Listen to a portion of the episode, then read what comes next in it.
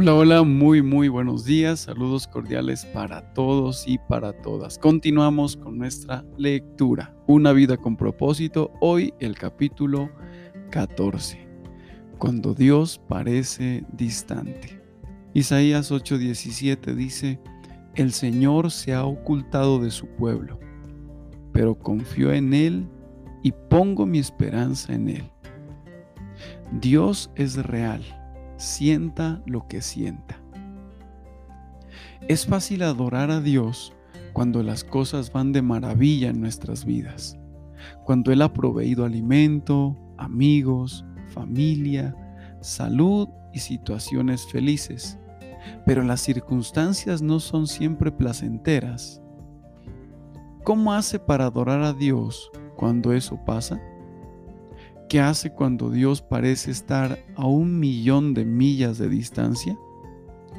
El nivel más profundo de adoración es alabar a Dios a pesar del dolor, darle gracias durante la prueba, confiar en Él cuando es tentado, entregarse a Él cuando está sufriendo y amarlo cuando parece distante.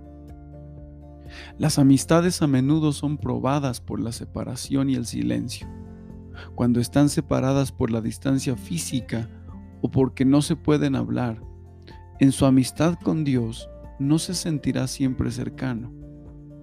Philip Yancey apuntó sabiamente, cualquier relación envuelve tiempos de intimidad y tiempos de distanciamiento, y en una relación con Dios no importa qué tan íntima sea, el péndulo se mueve de un lado a otro. Ahí es cuando la adoración se hace difícil. Para profundizar su amistad, Dios lo prueba con periodos de aparente separación, tiempos cuando se siente como que si Él lo ha abandonado o se ha olvidado de usted.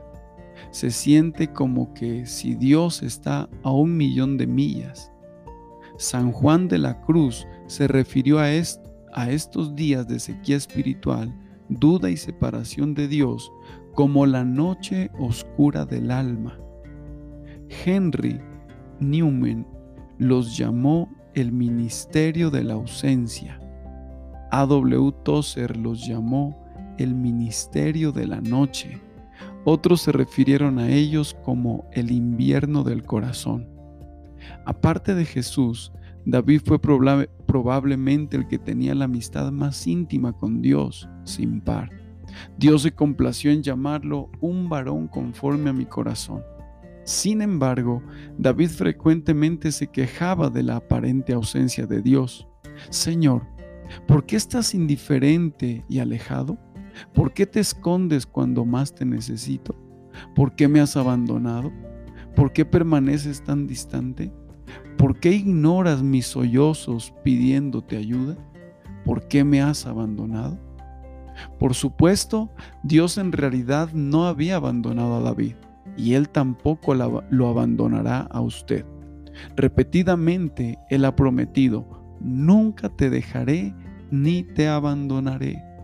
Pero Dios no ha prometido, siempre sentirás mi presencia. De hecho, Dios admite que algunas veces Él esconde su rostro de nosotros.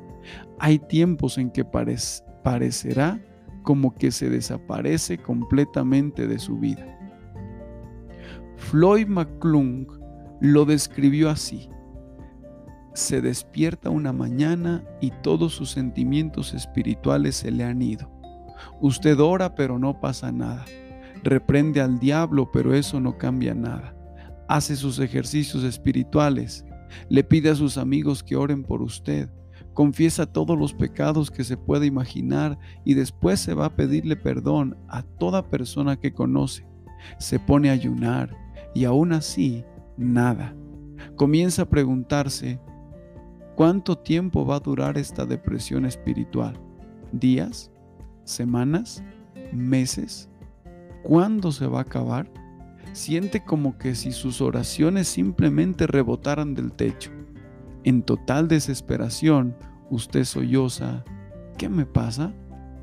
La verdad es que no hay nada de malo con usted. Es una parte normal de la prueba y de la profundización de su amistad con Dios. Todo cristiano pasa por esto al menos una vez en su vida y usualmente varias veces. Es doloroso y desconcertante, pero es absolutamente vital para el desarrollo de su fe. Saber esto le dio a Job esperanza cuando no podía sentir la presencia de Dios en su vida. Él dijo, voy hacia el este, pero Él no está allí. Voy hacia el, hacia el oeste, pero no lo puedo encontrar. No lo veo en el norte porque Él está escondido. Me vuelvo al sur, pero no lo puedo encontrar. Pero Él sabe dónde voy. Y cuando Él me vaya a probar, cuando Él me haya probado como oro en el fuego, me pronunciará inocente. Cuando Dios parece distante, puede que sienta que Él está enojado con usted o que lo está disciplinando por algún pecado. De hecho, el, el pecado si nos el pecado sí nos desconecta de la comunión íntima con Dios. Entristecemos al Espíritu Santo y apagamos nuestra comunicación, nuestra comunión con Él por medio de la desobediencia, del conflicto con otros, de estar muy ocupados, de la amistad con el mundo y otros pecados. Pero muy a menudo este sentimiento de abandono o de separación de Dios no tiene nada que ver con el pecado. Es una prueba de fe, una que todos tenemos que enfrentar. ¿Va usted a continuar amando, confiando, obedeciendo y adorando a Dios aun cuando no percibe su presencia o tiene evidencia visible que está obrando en su vida? El error más común que los cristianos cometen hoy en la adoración es que buscan una experiencia en lugar de buscar a Dios. Buscan un sentimiento y si ocurre, entonces concluyen que han adorado. Esto es erróneo. De hecho, Dios a menudo remueve nuestros sentimientos para que no dependamos de ellos. Buscar un sentimiento, aun si es el de sentir la cercanía de Cristo, no es adoración. Cuando está recién convertido, Dios le da un montón de emociones reafirmadoras y muchas veces le contesta oraciones inmaduras y egoístas, solo para que sepa que Él existe. Pero a medida que crece en la fe, Él lo va a separar de esas dependencias. La omnipresencia de Dios y la manifestación de su presencia son dos cosas diferentes. La primera es un hecho, la segunda es muchas veces un sentimiento. Dios siempre está presente, aun cuando esté inconsciente de Él, y su presencia es demasiado profunda para ser medida por una mera emoción. Sí, Dios quiere que perciba su presencia, pero Él está más interesado en que confíe en Él que en que lo sienta. Lo que complace a Dios es la fe, no los sentimientos. Las situaciones que van a poner a prueba su fe serán esos momentos cuando la vida se le está derrumbando y no encuentra a Dios por ningún lado. Esto le pasó a Job.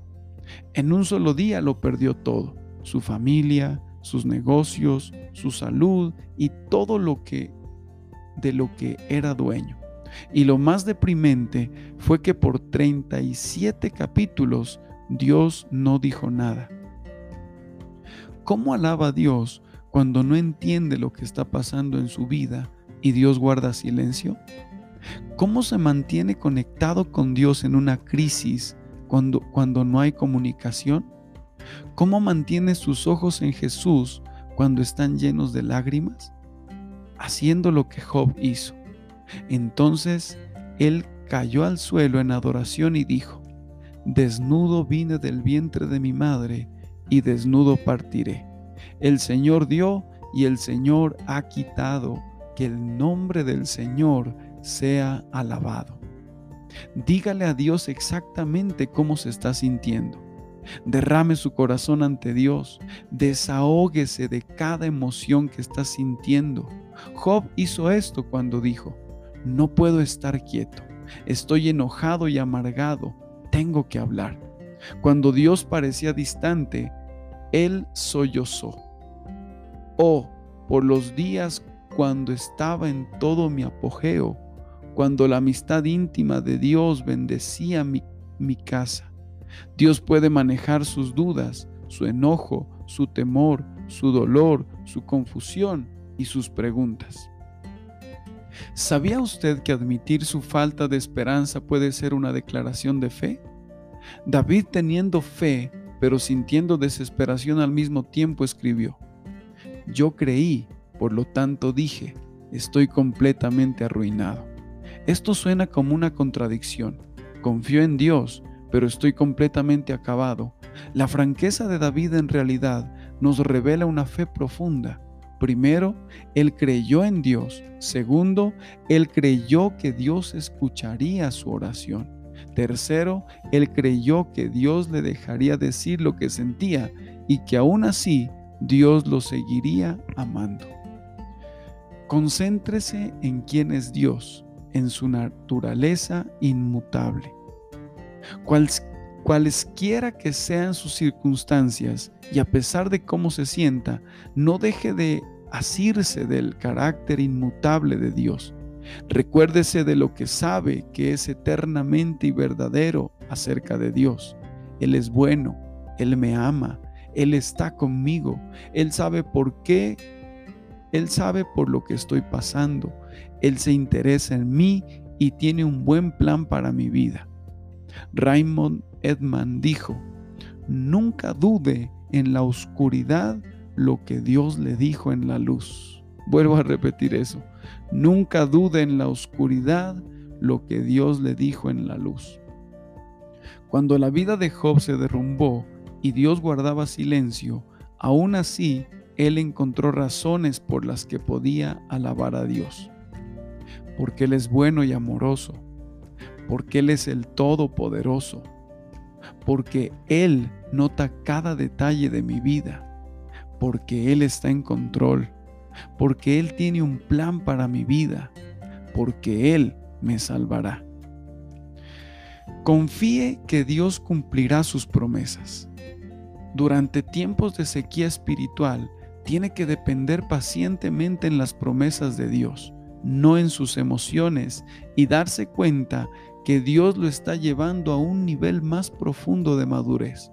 Una amistad basada en emociones es obviamente una relación superficial. Por lo tanto, no se agite por los problemas. Las circunstancias no pueden cambiar el carácter de Dios. La gracia de Dios todavía sigue en todo su vigor. Él sigue estando de su lado, aun cuando no lo sienta. En la ausencia de circunstancias positivas, Job se aferró a la palabra de Dios. Él dijo, no me he apartado de los mandamientos de sus labios, he atesorado las palabras de su boca más que a mi pan diario. Esta confianza en la palabra de Dios causó que Job permaneciera fiel aun cuando nada parecía tener sentido. Su fe era tan fuerte aún en medio del dolor. Dios me puede matar, pero aún así confiaré en Él. Cuando se siente abandonado por Dios y aún así continúa confiando en Él a pesar de sus sentimientos, lo adora de la manera más profunda. Recuerde lo que Dios ya hizo por usted. Si Dios nunca hiciera nada más por usted, aún así, Él se merecería su alabanza continua por el resto de su vida debido a lo que Jesús hizo por usted en la cruz. El Hijo de Dios murió por usted. Esta es la mayor razón para adorarle. Desdichadamente nos olvidamos de los crueles detalles del agonizante sacrificio que Dios hizo por nosotros. La familiaridad genera la complacencia. Aún antes de su crucifixión, el Hijo de Dios fue despojado de sus ropas, lo golpearon hasta dejarlo irreconocible, le, dieron azotes, fue insultado y se burlaron de él, le pusieron una corona de espinas y le faltaron al respeto cuando lo escupieron. Abusado y ridiculizado por hombres crueles, fue tratado peor que un animal. Después, estando casi inconsciente debido a su pérdida de sangre, fue forzado a arrastrar una cruz incómoda hasta lo alto de un monte. Fue clavado a ella y fue dejado que sufriera lenta y extremadamente dolorosa tortura a muerte de la crucifixión. Mientras su sangre se derramaba, había personas que le gritaban insultos y hacían bromas de su dolor y retaban su declaración de ser Dios. Y después de eso, una vez que Jesús había tomado el pecado y la culpa de toda la humanidad sobre sí mismo, Dios apartó la mirada de tan horrenda situación y Jesús sollozó en total desesperación. Mi Dios, mi Dios, ¿por qué tú me has abandonado? Jesús pudo haberse salvado a sí mismo, pero entonces no hubiera podido salvarlo a usted. Palabras no pueden describir la negrura de, este momento. ¿Por qué Dios permitió y aguantó un maltrato tan espantoso y malvado? ¿Por qué? Para que usted pudiera ser eximido de pasar la eternidad en el infierno y para que usted pudiera compartir de su gloria para siempre. La Biblia dice, Cristo era sin pecado pero para nuestro beneficio Dios lo hizo compartir nuestro pecado para que en unión con Él pudiéramos compartir la rectitud de Dios. Jesús lo dio todo para que usted pudiera tenerlo todo. Él murió para que usted pudiera vivir para siempre. Solo esto es suficiente para que Dios se merezca que usted le dé las gracias y que lo alabe continuamente. Nunca jamás debería de preguntarse ¿por qué tiene que estar agradecido con Dios? Un punto para reflexionar. Dios es real. Sienta lo que sienta. Un versículo para recordar. Hebreos 13:5. Porque Dios ha dicho, nunca te dejaré, nunca te abandonaré. Una pregunta para considerar en este día. ¿Cómo puedo mantenerme concentrado en la presencia de Dios, especialmente cuando lo siento distante? Qué especial este capítulo, espero y usted esté siendo bendecido. Si es así, dele un gran me gusta, deje su comentario y suscríbase a nuestro canal para que esta familia siga creciendo. Ya estamos próximos a llegar a 200 suscriptores a nuestro canal Gracias por estar pendientes de nuestros videos. Dios les bendiga.